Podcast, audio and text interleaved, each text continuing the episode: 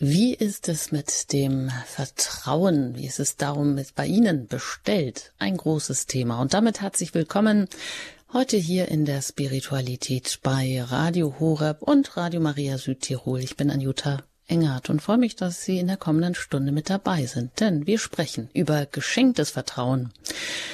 Sich jemandem anvertrauen, zum Beispiel bei den eigenen Kindern, denen etwas zutrauen, die Heranwachsenden von der Leine lassen. Das ist alles gar nicht so einfach und setzt eine Beziehung, und zwar eine vertrauensvolle Beziehung voraus.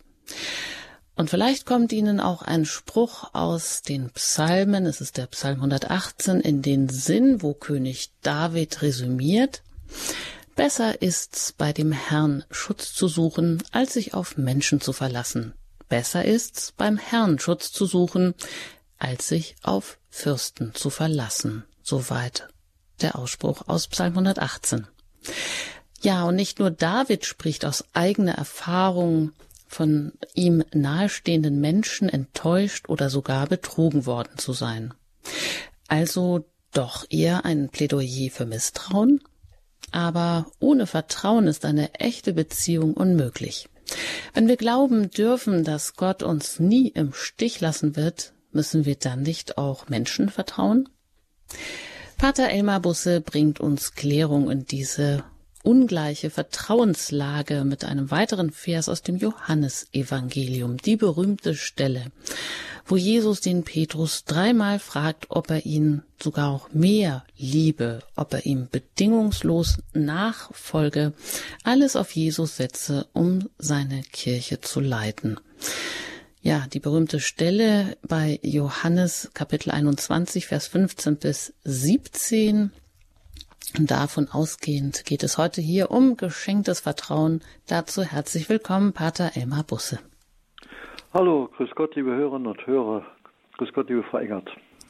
Sie sind Schönstadtpater vom Institut der Schönstadtpatres. Seit Jahrzehnten sind Sie in der Ehe- und Familienbegleitung tätig, auch als Eheberater und aktuell spiritual im Mutterhaus der Dernbacher Schwestern im Westerwald. Von dort aus jetzt auch zugeschaltet.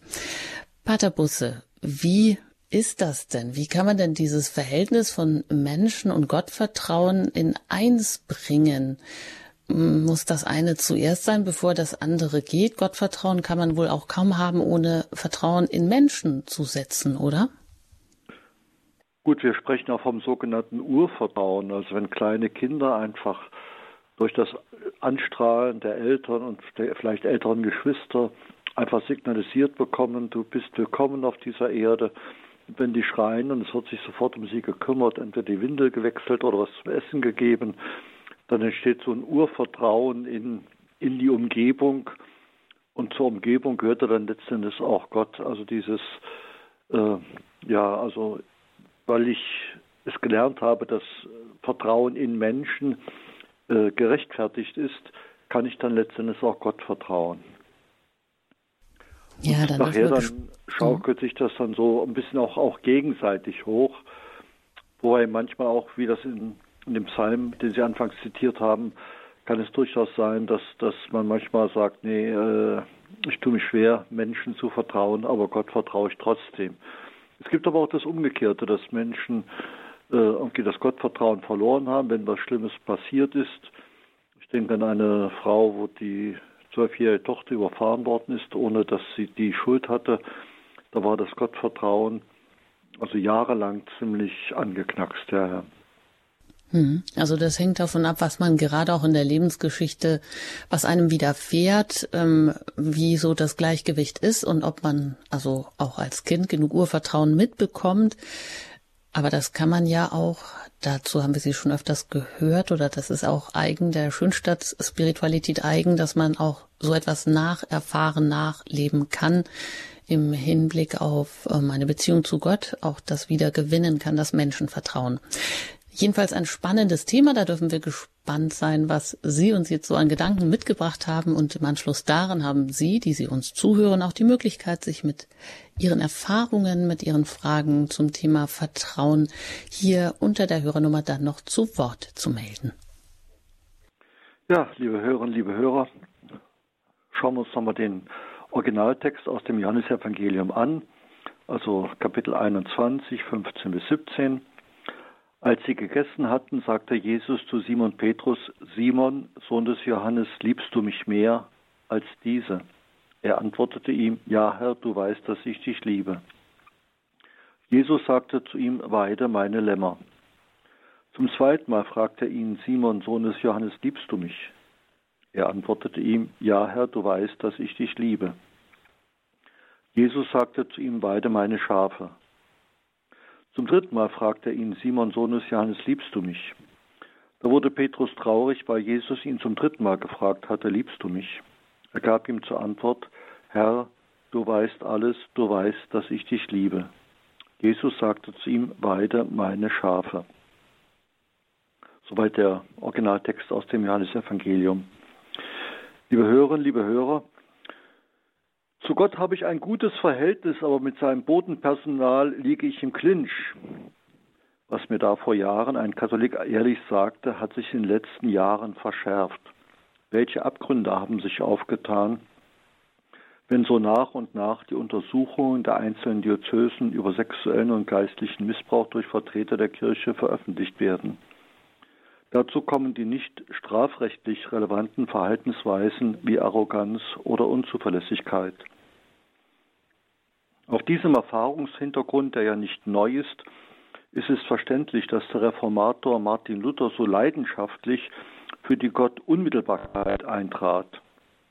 Der erbsündlich belastete und sündige Mensch und das, was er hervorgebracht hat, können nur eine Barriere sein in der Beziehung zu Gott, aber keine Hilfe. Gott allein, Gott unmittelbar, Gott direkt. Dass die Ehe und die Priesterweihe ein Sakrament sein können, dass also ein Mensch der bevorzugte Ort der Gottesbegegnung sein soll. Für Luther unvorstellbar. Tradition ist Menschenwerk. Also weg damit.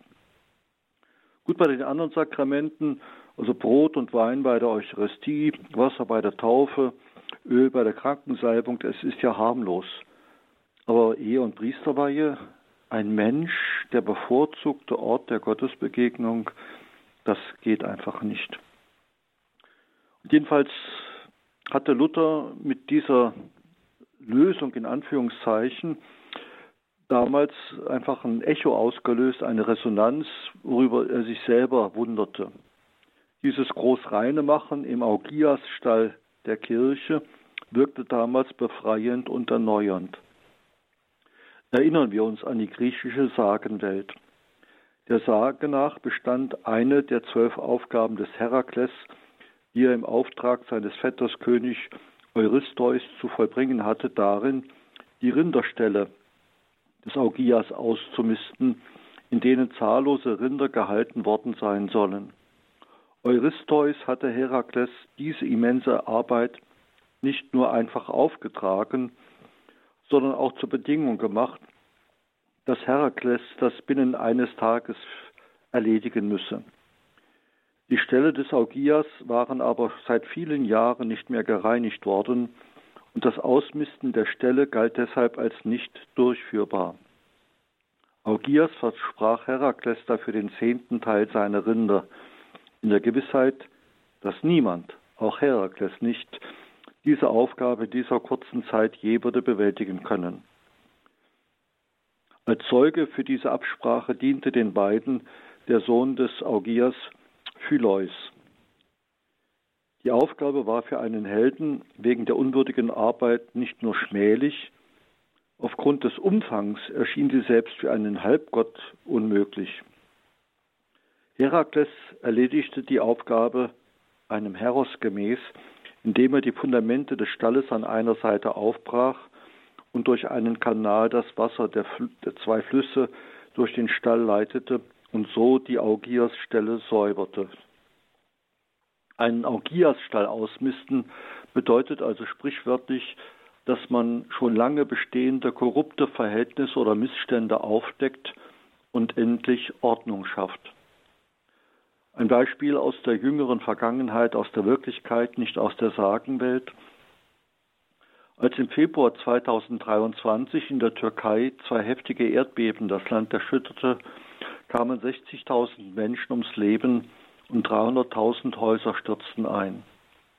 Umso erstaunlicher war es, dass eine Ortschaft im Erdbebengebiet nahezu unversehrt geblieben war und keine Opfer zu beklagen hatte. Bei dieser Stadt handelte es sich um Erzin, eine 42.000 Einwohnerstadt im Süden der Türkei zwischen Osmaniye und Iskenderun.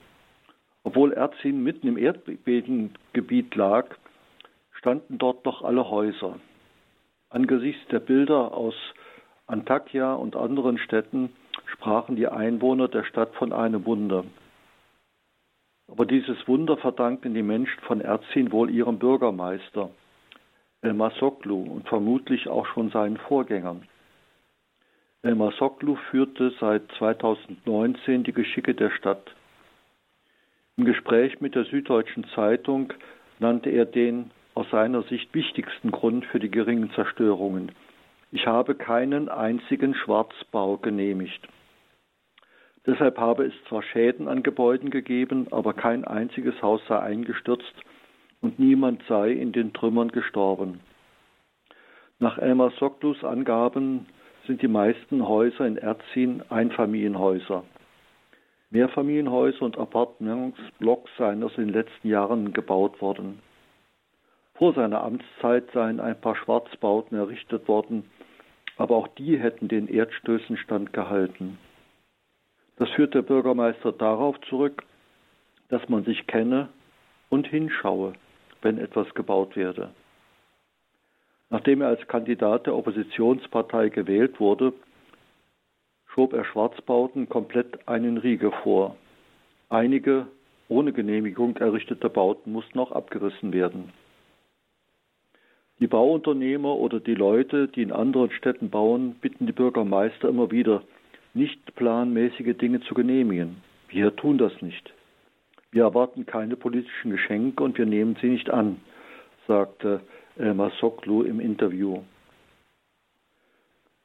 Korruption und Gewalt sind die großen Geißeln in vielen Ländern. Mafiöse Strukturen gefährden die, die dagegen angehen.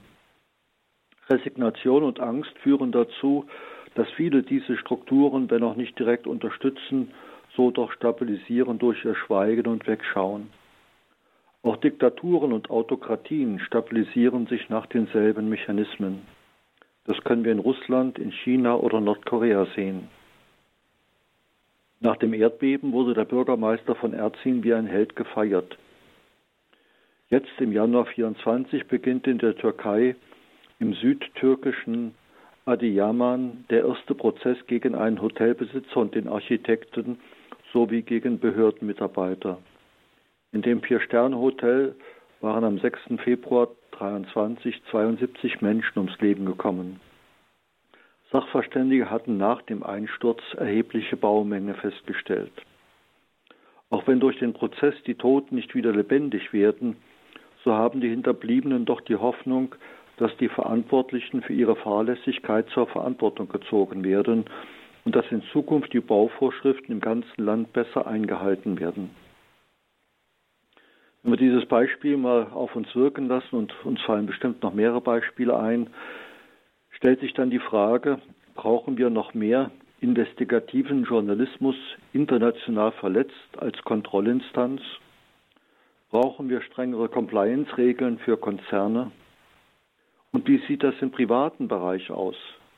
Ist Misstrauen der beste Schutz vor möglichem Betrug?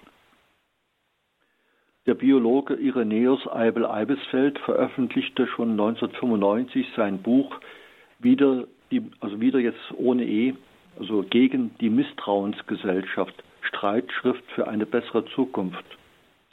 Über seine darin vertretenen Thesen zum Thema Immigration und Überbevölkerung kann man geteilter Meinung sein aber sein leidenschaftliches Plädoyer für ein Klima des Vertrauens wird da schon im Titel sichtbar. In seinen abschließenden Thesen formuliert er unter der These Nummer 12, Menschen klagen daher über Einsamkeit in der sie bedrückenden Masse.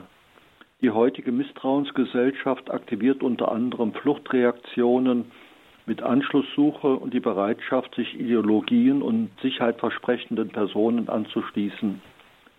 Da unsere Kleingruppenethik mithin nicht für das Leben in der Großgruppe ausreicht, bedarf es erzieherischer Bemühungen, um eine anonyme Großgesellschaft zu einer größeren pro-sozialen Solidargemeinschaft zu verbinden. Soweit also der Biologe Eibel Eibesfeld. Eher aus der Ecke der Ratgeberliteratur kommt das Buch von der Medizinerin Monika Fröschel, Gesund durch Vertrauen, ein Lebensprinzip. Sie zählt das Vertrauen zu den Grundbedingungen des Lebens und spannt den Bogen vom Selbstvertrauen über das Vertrauen in Beziehungen bis hin zum Gottvertrauen. Als erfahrener und realistischer Lebensbeobachter räumt sie einem begrenzten Misstrauen gerade nach schwerwiegenden Lügen oder Grenzüberschreitungen einen berechtigten Raum ein, aber das Grundklima sollte doch das Vertrauen sein. Nachdem wir auf der zwischenmenschlichen Ebene das Thema Vertrauen, Misstrauen, Kontrolle nach vielen Richtungen hin durchleuchtet haben, kommen wir nun zum Vertrauen, das Jesus in seine Apostel setzt und damit zu der heutigen Schriftstelle dass es ein Ende des irdischen Lebens Jesus, Jesu gibt und dass er in Zukunft sein Projekt in Menschenhände legt, das ist wohl der größte Vertrauenserweis Gottes in uns Menschen. Wenn einer das Recht hätte zu sagen, geh mal weg, ich kann das besser, dann wäre das der allmächtige und allgegenwärtige Gott. Das hätte aber zur Konsequenz, dass er uns Menschen auf eine Zuschauertribüne verbannt und wir ihm höchstens Beifall klatschen können oder Jubelrufe zurufen können. Aber Gott wollte uns nicht in eine passive Zuschauerrolle beim großen Drama der Heilsgeschichte drängen. Er wollte und will uns als Mitspieler, als Mitgestalter. Und dazu investiert Gott in uns Menschen Vertrauen. Die heutige Bibelstelle ist der beste Beweis dafür.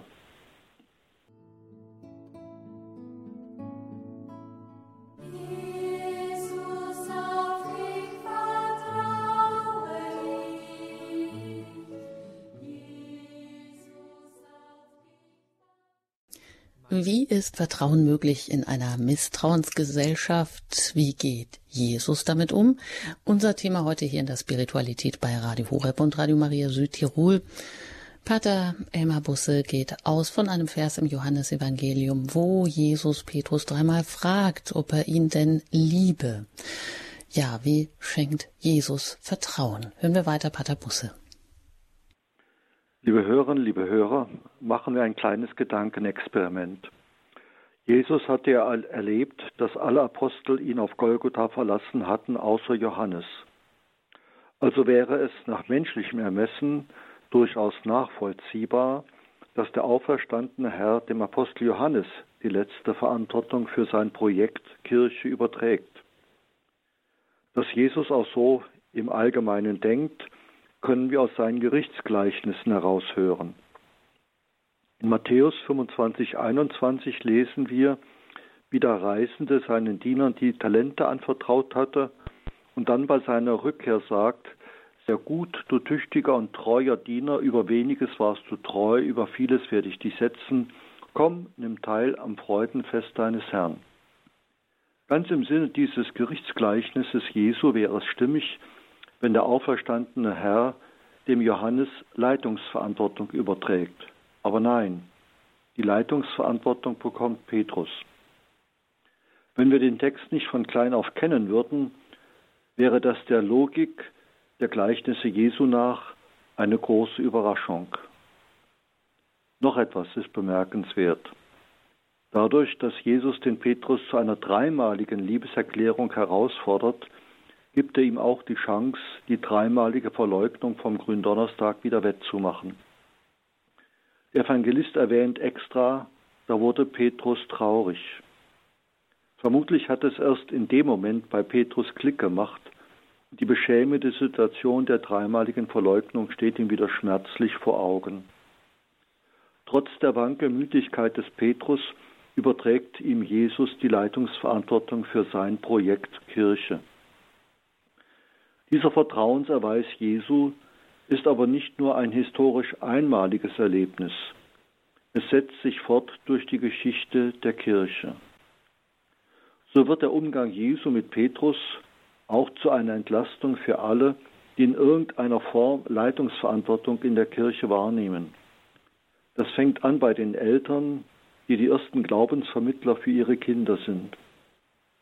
Das setzt sich fort bei allen, die eine Aufgabe in der Pfarrgemeinde übernehmen, sei es der Leiter einer Lobpreisband, ein Liturgiekreis, die Mitglieder des Pfarrgemeinderates, die übergeordneten Gremien, die Bischöfe bis hin zum Papst. Gefragt ist nicht die eierlegende Wollmilchsau, also Rundum-Talente mit all den Soft Skills, die heutzutage in allen Stellenausschreibungen benannt werden. Das A und O ist das, was Petrus Jesus antwortet, Herr, du weißt alles, du weißt, dass ich dich liebe. Für Pater Kentenich, den Gründer der Schönstadtbewegung, war dieser Umgangsstil Jesu mit seinen Jüngern das große Vorbild. Und so wurde die Vertrauenspädagogik zu einem der fünf Leitsterne seines pädagogischen Konzeptes. Nach seiner Priesterweihe 1910 wurde er wegen seiner Lungentuberkulose nicht in die Mission in die deutschen Kolonien geschickt, sondern in der internen Ausbildung als Deutsch- und Lateinlehrer eingesetzt. Er konnte es sich sogar erlauben, dass er bei Klassenarbeiten auch mal den Klassenraum verließ. Und es wurde bei ihm trotzdem nicht gemogelt, wie das durchaus in anderen Fächern bei anderen Lehrern üblich war. Die Schüler wollten das in sie gesetzte Vertrauen ihres Lehrers Kentenich nicht enttäuschen. Die Vorgesetzten erkannten bald das pädagogische Geschick von Kentenich und beriefen ihn 1912 zum Spiritual im neu gebauten Studienheim in Vallendar-Schönstadt.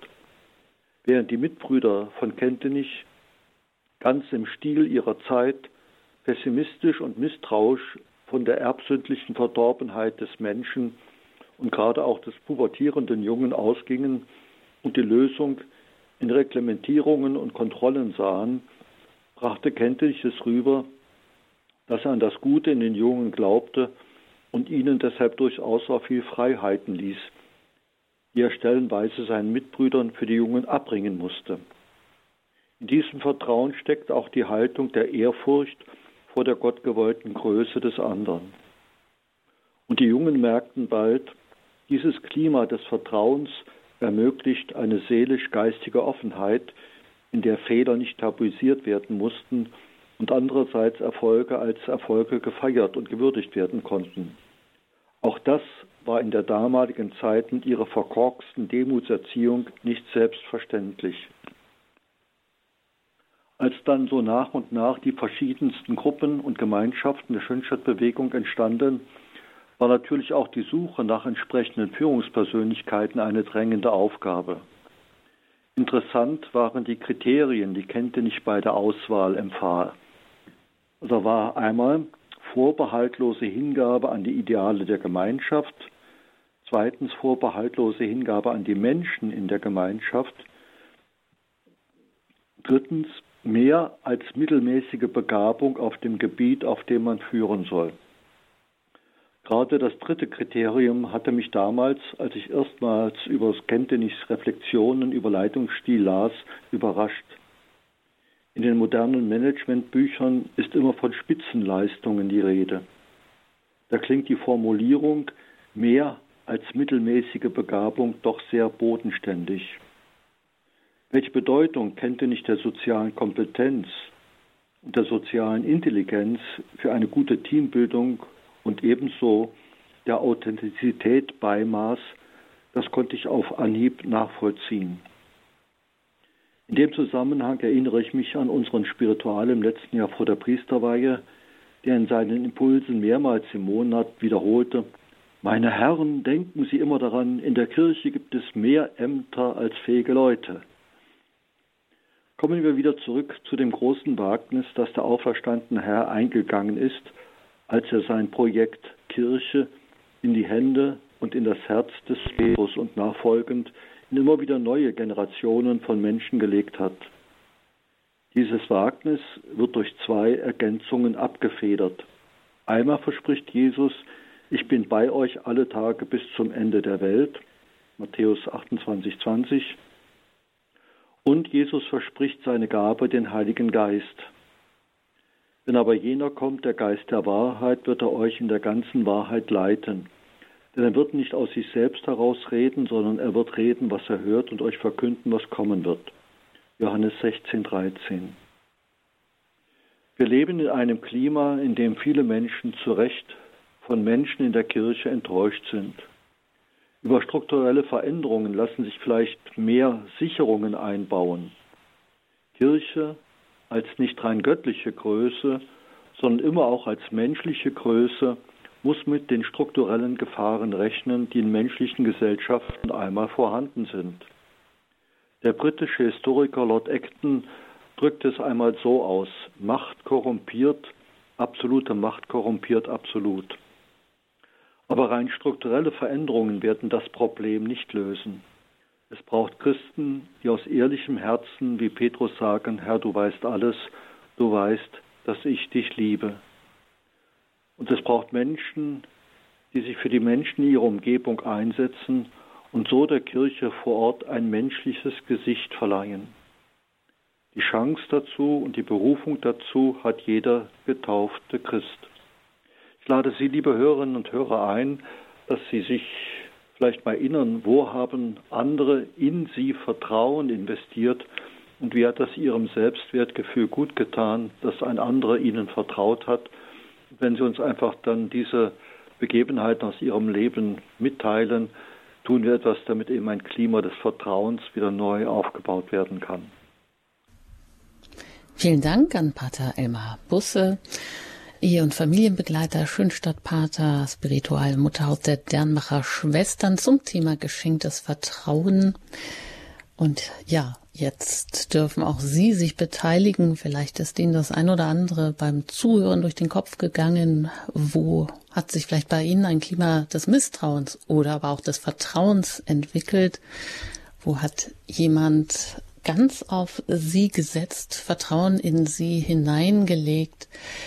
So dass das, so dass sie das richtig beflügelt hat, dieses Vertrauen, wo ähm, schenkt auch Jesus, wenn wir es wollen, immer wieder auch Vertrauen, wo setzt er richtig viel Vertrauen in uns, obwohl wir das manchmal vielleicht gar nicht annehmen mögen. Und dieses Vertrauen ist auch an die Verheißung geknüpft, wie Pater Busse gerade gesagt hat, dass er bei uns bleibt bis ans Ende der Zeiten und dass uns, dass er uns den Heiligen Geist als Beistand mitgegeben hat, um dieses Wagnis einzugehen. Also Vertrauenserlebnisse, haben Sie solche, teilen Sie uns die gerne mit unter der 089 517 008 008. Vielleicht rufen Sie außerhalb von Deutschland an, dann wählen Sie zuerst die 0049 und dann 89517 008 008. Hier geht's gleich weiter nach der Musik gerne auch mit Ihren Fragen oder Erfahrungen.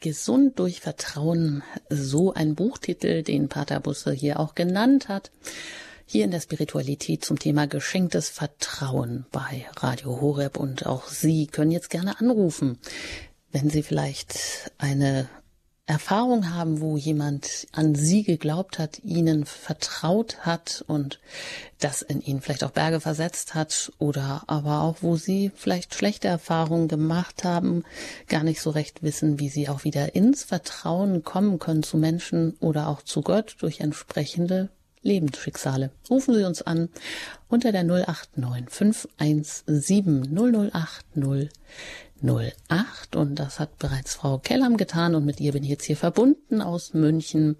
Ich grüße Sie. Hallo. Grüß Gott. Ich habe eine Frage über den Text. Äh, diese drei Fragen. Warum ähm, sagt Jesus Simon anstatt Petrus zu ihm? Er hat gesagt, du bist Petrus, der Fels, und jetzt redet er ihn an als Simon. Äh, ist das, vielleicht ist das nicht wichtig, vielleicht ist das eine andere Übersetzung. Nee, nee, nee, nee, gute Frage. Simon, Simon war der, der ganz normale Name, der Vorname und Petrus war ja schon sozusagen der Spitzname. Und dann Jesus wechselt zwischen dem normalen Vornamen Simon und, und, dem, und dem Spitznamen oder dem Kosenamen Petrus. Das, das, das wechselt hin und her, das hat erstmal äh, keine, äh, sagen wir, keine Bedeutung. Das ist mal, äh, mal redet er ihn so an, mal redet er ihn so an. Also beides ist legitim, äh, wobei im Petrus dann sozusagen dieser Kosename mehr und sozusagen seine Stellung unter den Jüngern heraushebt, während wenn er ihn mit Simon anredet, dann ist er einer der Jünger, wie er auch die anderen mit, mit Namen anredet. Schön. Ja, gut, danke schön. Weiter geht's nach Alpbach in Tirol und da bin ich mit Frau Lederer verbunden. Grüß Gott. Grüß Gott, Herr Pater Busse und liebes Radio Horeb. Ich bin eine Hörerin eigentlich seit Anbeginn. Ich war 45 Jahre Pfarrhaushälterin.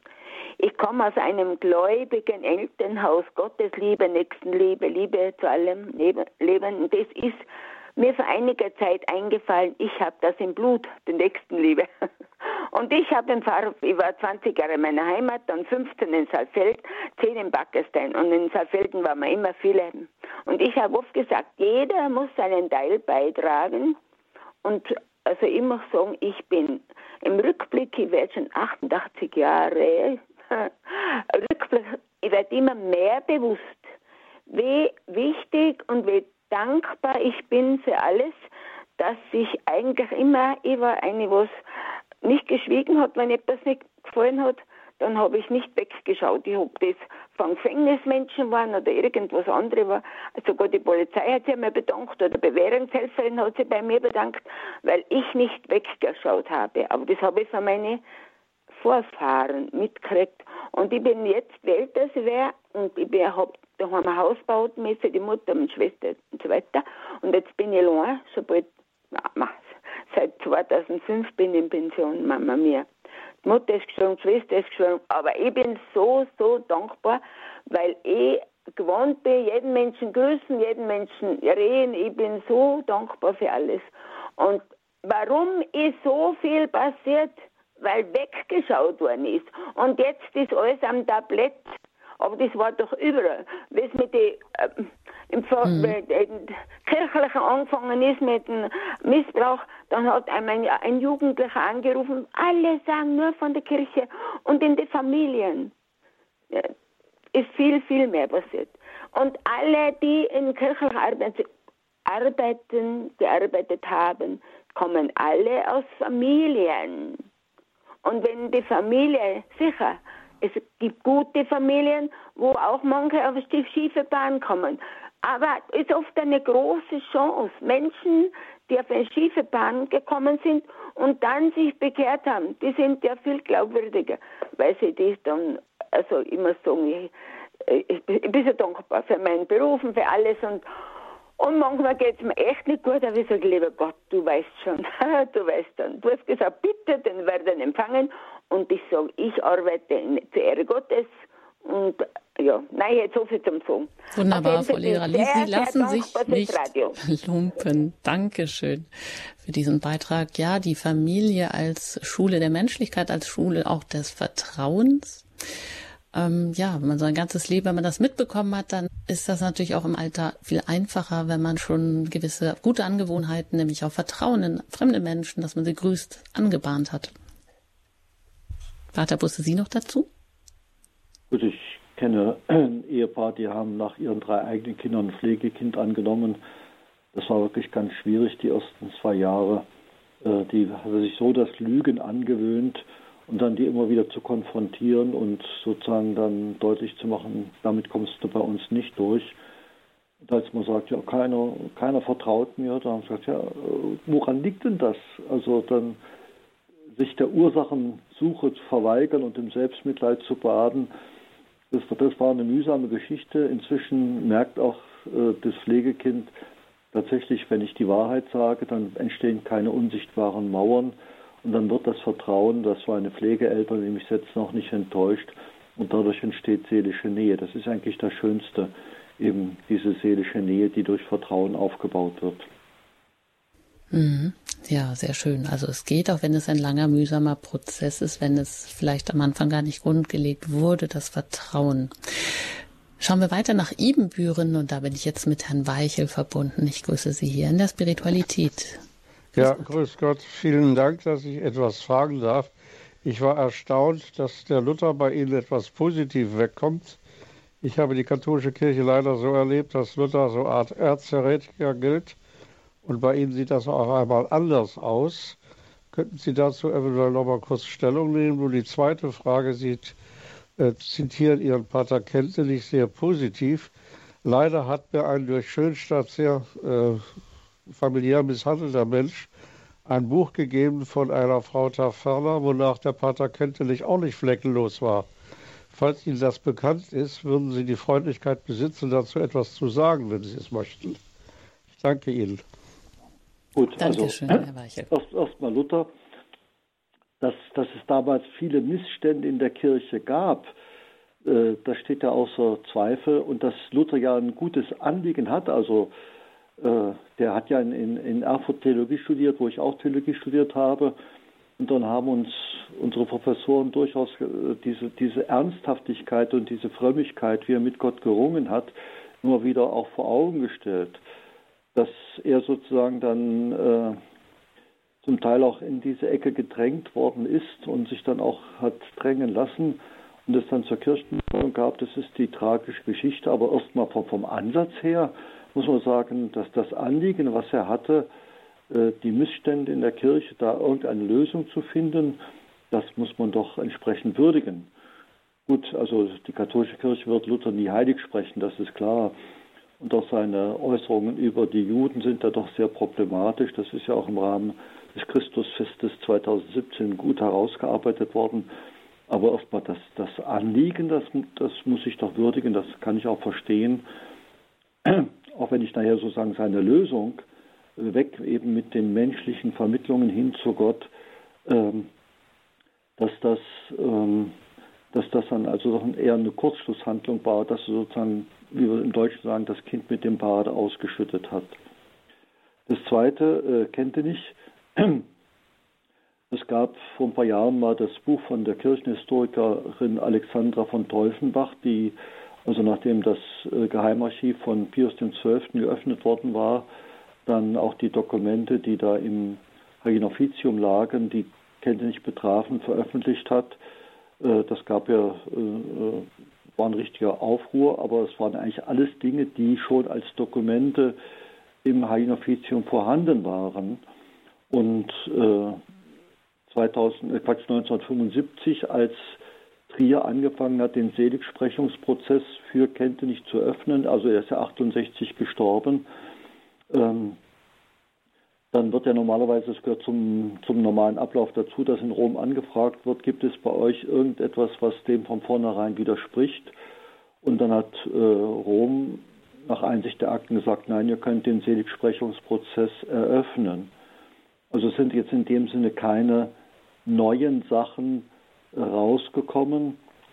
Ähm, also meinetwegen bei dem Gründer der Legionäre Christi, da, der hat er ganz eindeutig ein Doppelleben geführt und hat auch äh, Papst Johannes Paul II. getäuscht. So kann man das ja bei Kindlich überhaupt nicht sagen. Und selbst der Visitator, der Sebastian Tromp, hat eigentlich dem Kente nicht bestätigt, dass es also jetzt, dass er sich moralisch nicht hat zu Schulden kommen lassen, sondern es ist eigentlich mehr so sozusagen der, der Starrsinne und das Sendungsbewusstsein äh, gewesen ist, aber nicht, dass es irgendwelche moralische Dinge gegeben hat. Man muss äh, nicht sicherlich zugute halten, dass er ähm, auch gerade jetzt bei, äh, bei Missbrauchsopfern äh, die, die dort in der Schönstadt-Szene waren, versucht hat, das zu bearbeiten oder auch die sexuellen Probleme, die Leute ihm offenbart haben, das zu bearbeiten und dass das dann manchmal dann, wenn er über diese Themen tabufrei gesprochen hat, dass ihm das nachher wieder dann von den gleichen Leuten zum Vorwurf gemacht worden ist. Das gehört eben mit zur Tragik. Er hat ja dann auch in seiner Rechtfertigungsschrift anlässlich seines Goldenen Priesterjubiläums geschrieben, ja, äh, viele Priester äh, begnügen sich ängstlich damit, sozusagen den Hilfesuchenden in der stürmischen See einfach nur einen Rettungsring zuzuwerfen. Das ist aber zu wenig. Also er hat sich wirklich darauf eingelassen, hat mit denen die Dinge besprochen. Also ich habe ja mal einen Artikel geschrieben, da kam dann auf Facebook auch die Rückmeldung, ja, aber Kentenich hat den Leuten sehr geschadet.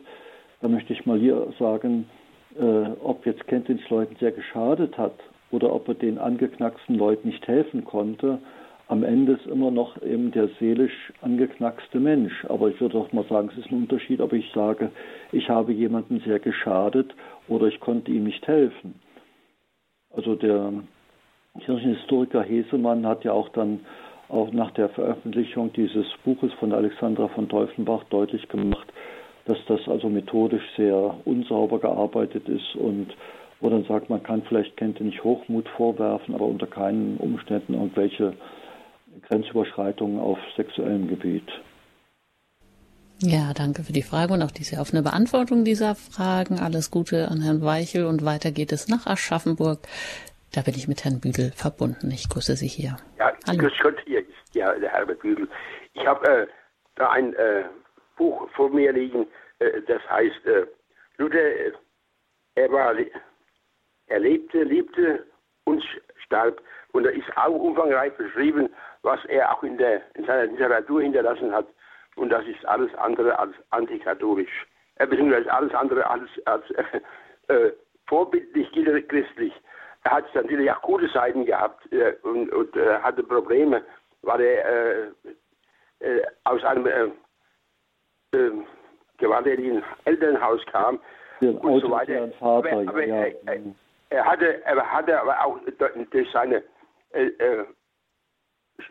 Schriften über, über die Juden hat er äh, den Weg bereitet für, für, Luther, äh, für Luther, für Hitler. Und das ist nachgewiesen und äh, da ist dann mehr oder weniger doch auch mehr ein in sich gehen bei unseren lieben evangelischen Christen zu empfehlen, als dass sie sich über Luther den die ich, den ich so groß gefeiert hatten, äh, da war das wirklich ein Widerspruch da. Und dann sollte man hier, aber trotz aller guter Ökumene, die Vergangenheit nicht vergessen. Wir äh, Katholiken haben natürlich in unserer Kirchengeschichte verschiedene schlechte Päpste gehabt, aber die, die Lehre wurde dadurch nicht verändert. Sie wurde äh, sehr treu äh, die apostolische Lehre und die Tradition immer treu überliefert. Und äh, wir müssen hm. uns bemühen um die Einheit, das ist klar. Aber wir dürfen hier nicht unser Fundament vergessen. Wir müssen treu und brav, äh, äh, schön, gut katholisch bleiben, sozusagen. Und Danke, das ist äh, mein Wunsch, dass, das also, dass es auch so bleibt und nicht durch einen Papst, den wir jetzt haben. Ich, ich äh, bete jeden Tag für ihn, dass er sich äh, äh wieder durch die Wirkung des Heiligen Geistes äh, dahingehend. Das wollen wir jetzt aber vielleicht nicht weiter vertiefen. Es ging ja eigentlich um das Vertrauen auch, aber ich glaube, wir haben das soweit auch aufgenommen, was Ihr Anliegen war. Dankeschön. Gut, es ja. ist ja damals 2017, also beim 500-jährigen Reformationsjubiläum auch von evangelischer Seite sehr deutlich thematisiert worden. Es gibt genügend Untersuchungen über die Judenfeindlichkeit von, äh, von Luther. Also äh, da ist Aufarbeitung passiert. Das liegt also schriftlich vor. Das, das kann man auch zur Kenntnis nehmen. Okay, aber genau wie Sie gesagt haben, schauen wir mal auf das Vertrauen. Das, äh, jetzt hat sich äh, Martin Luther so als Nebenthema ergeben. Auch sehr schön, wenn wir tatsächlich über dieses Vertrauen, über ein Klima des Vertrauens über Vertrauen nach Enttäuschung, dass wir darüber noch ein bisschen mehr in Erfahrungsaustausch kommen. Ja, einige Minuten verbleiben noch. Sie können durchaus noch kurz anrufen unter der 089517008008 und vielleicht eben auch nochmal dieses Thema aufgreifen, Vertrauen. Sie haben auch gesagt, der Mensch, der Ehepartner oder auch der Priester als Ort der Gottesbegegnung. Das ist ja vielleicht ähm, manchen Menschen doch wieder noch auch ein Dorn im Auge. Warum eigentlich? Gut, es gibt ja diesen kabarettistischen Spruch, seit ich die Menschen kenne, liebe ich die Tiere. Äh, also, äh, dass man nach Enttäuschungen dann misstrauisch wird, Ähm, das ist erstmal die normale Reaktion, aber Menschen, die praktisch dann im Misstrauen zu Hause sind, die sabotieren sich selber. Ich kann mich noch sehr gut erinnern an ein Gespräch mit einem Staatsanwalt in der Steiermark, der sagte, ich muss in meinem Privatleben darauf achten, dass ich mit normalen Menschen zusammenkomme. Denn vor Gericht ist mein Misstrauen und mein misstrauisches Fragen und alles in Frage stellen ein Erfolgsfaktor, aber äh, das wird sozusagen zur Berufskrankheit, das Misstrauen. Und deshalb ist es so wichtig, dass ich im normalen Leben, im privaten Leben eben mit normalen Menschen zu tun habe, damit das eben nicht passiert, dass ich nicht grundsätzlich immer und überall misstrauisch bin. Dann, dann äh, halten alle Leute auch Abstand, weil äh, einfach dieses negative Klima, das, das umgibt mich dann ja. Also es war für mich ganz interessant, dass dieser Staatsanwalt das so, so deutlich auch mal artikuliert hat, ich brauche im Privatleben kon normale Kontakte, damit das Misstrauen mich nicht dominiert in meinem Umgang mit Menschen.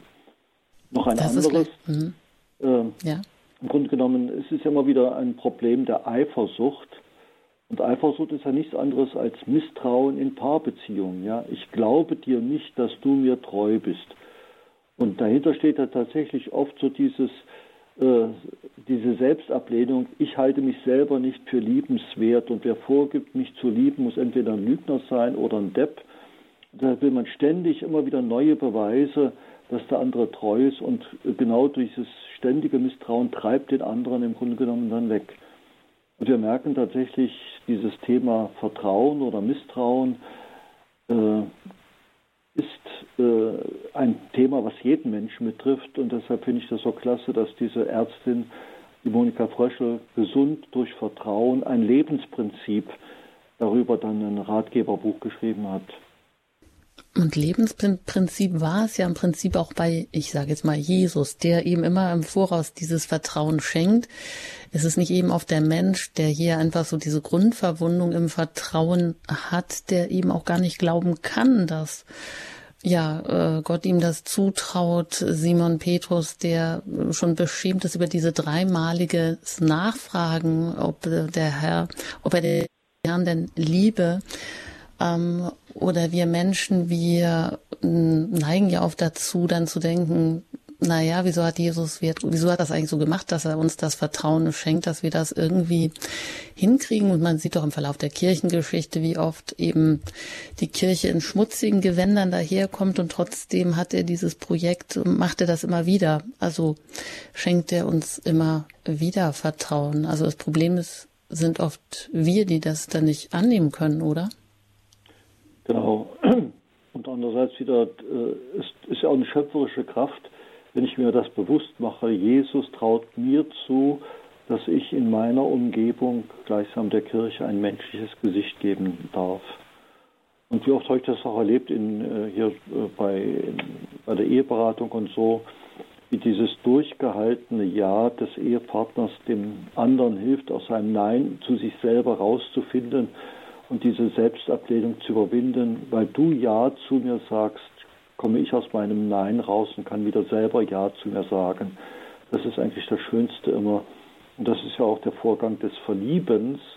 Ja, also weil du dich in mich verliebst, kann ich groß von mir denken. Das ist eigentlich das Schöne. Ich habe das jetzt nach, äh, nach, nach, Weihnachten bei so einem Ehevorbereitungskurs erlebt, wo acht Paare daran teilgenommen haben.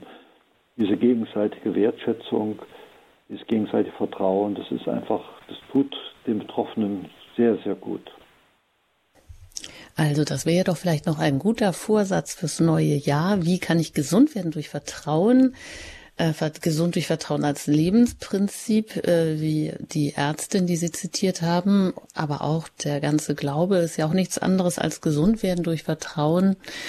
Dem kann man vielleicht eben auch in der Bibel mal nachspüren und überall gucken, wo vertraut Jesus mir was an, wo wachse ich dabei über mich hinaus.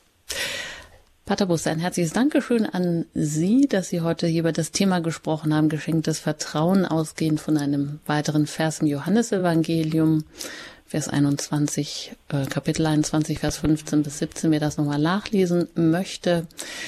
Ja, und damit wir auch mehr im Vertrauen wachsen können, uns da vielleicht manchmal auch durchringen müssen, würde ich Sie einfach noch abschließend um Ihr Gebet und Ihren Segen bitten. Gerne. Auf die Fürsprache unserer lieben Gottesmutter und auf die Fürsprache des heiligen Petrus segne Sie, liebe Hörerinnen und Hörer, und schenke Ihnen ein erfülltes, glückliches Jahr 2024, der allmächtige Gott, der Vater, der Sohn und der Heilige Geist. Amen. Vielen Dank und auf Wiederhören, Pater Busse. Alles Gute Ihnen. Wenn Sie das ein oder andere nicht mitbekommen haben, dann können Sie gerne bei uns auf der, in der Mediathek die und auch andere Sendungen noch einmal nachhören unter hore.org finden Sie Radio Horeb und alles, was Sie darüber wissen wollen. Ich danke Ihnen auch für Ihr Interesse, für Ihre Fragen und Anrufe, mit denen Sie auch diese Sendung hier immer bereichern. Und danke Ihnen auch für Ihre Unterstützung im Gebet und auch durch Ihre Spenden. Denn Radio Horeb ist rein spendenfinanziert und lebt von Ihren Spenden. Und damit wir auch weiter auf Sendung bleiben können mit Ihnen, ein herzliches Dankeschön an Sie. Alles Gute wünscht Ihnen Ihre Anjuta Engert.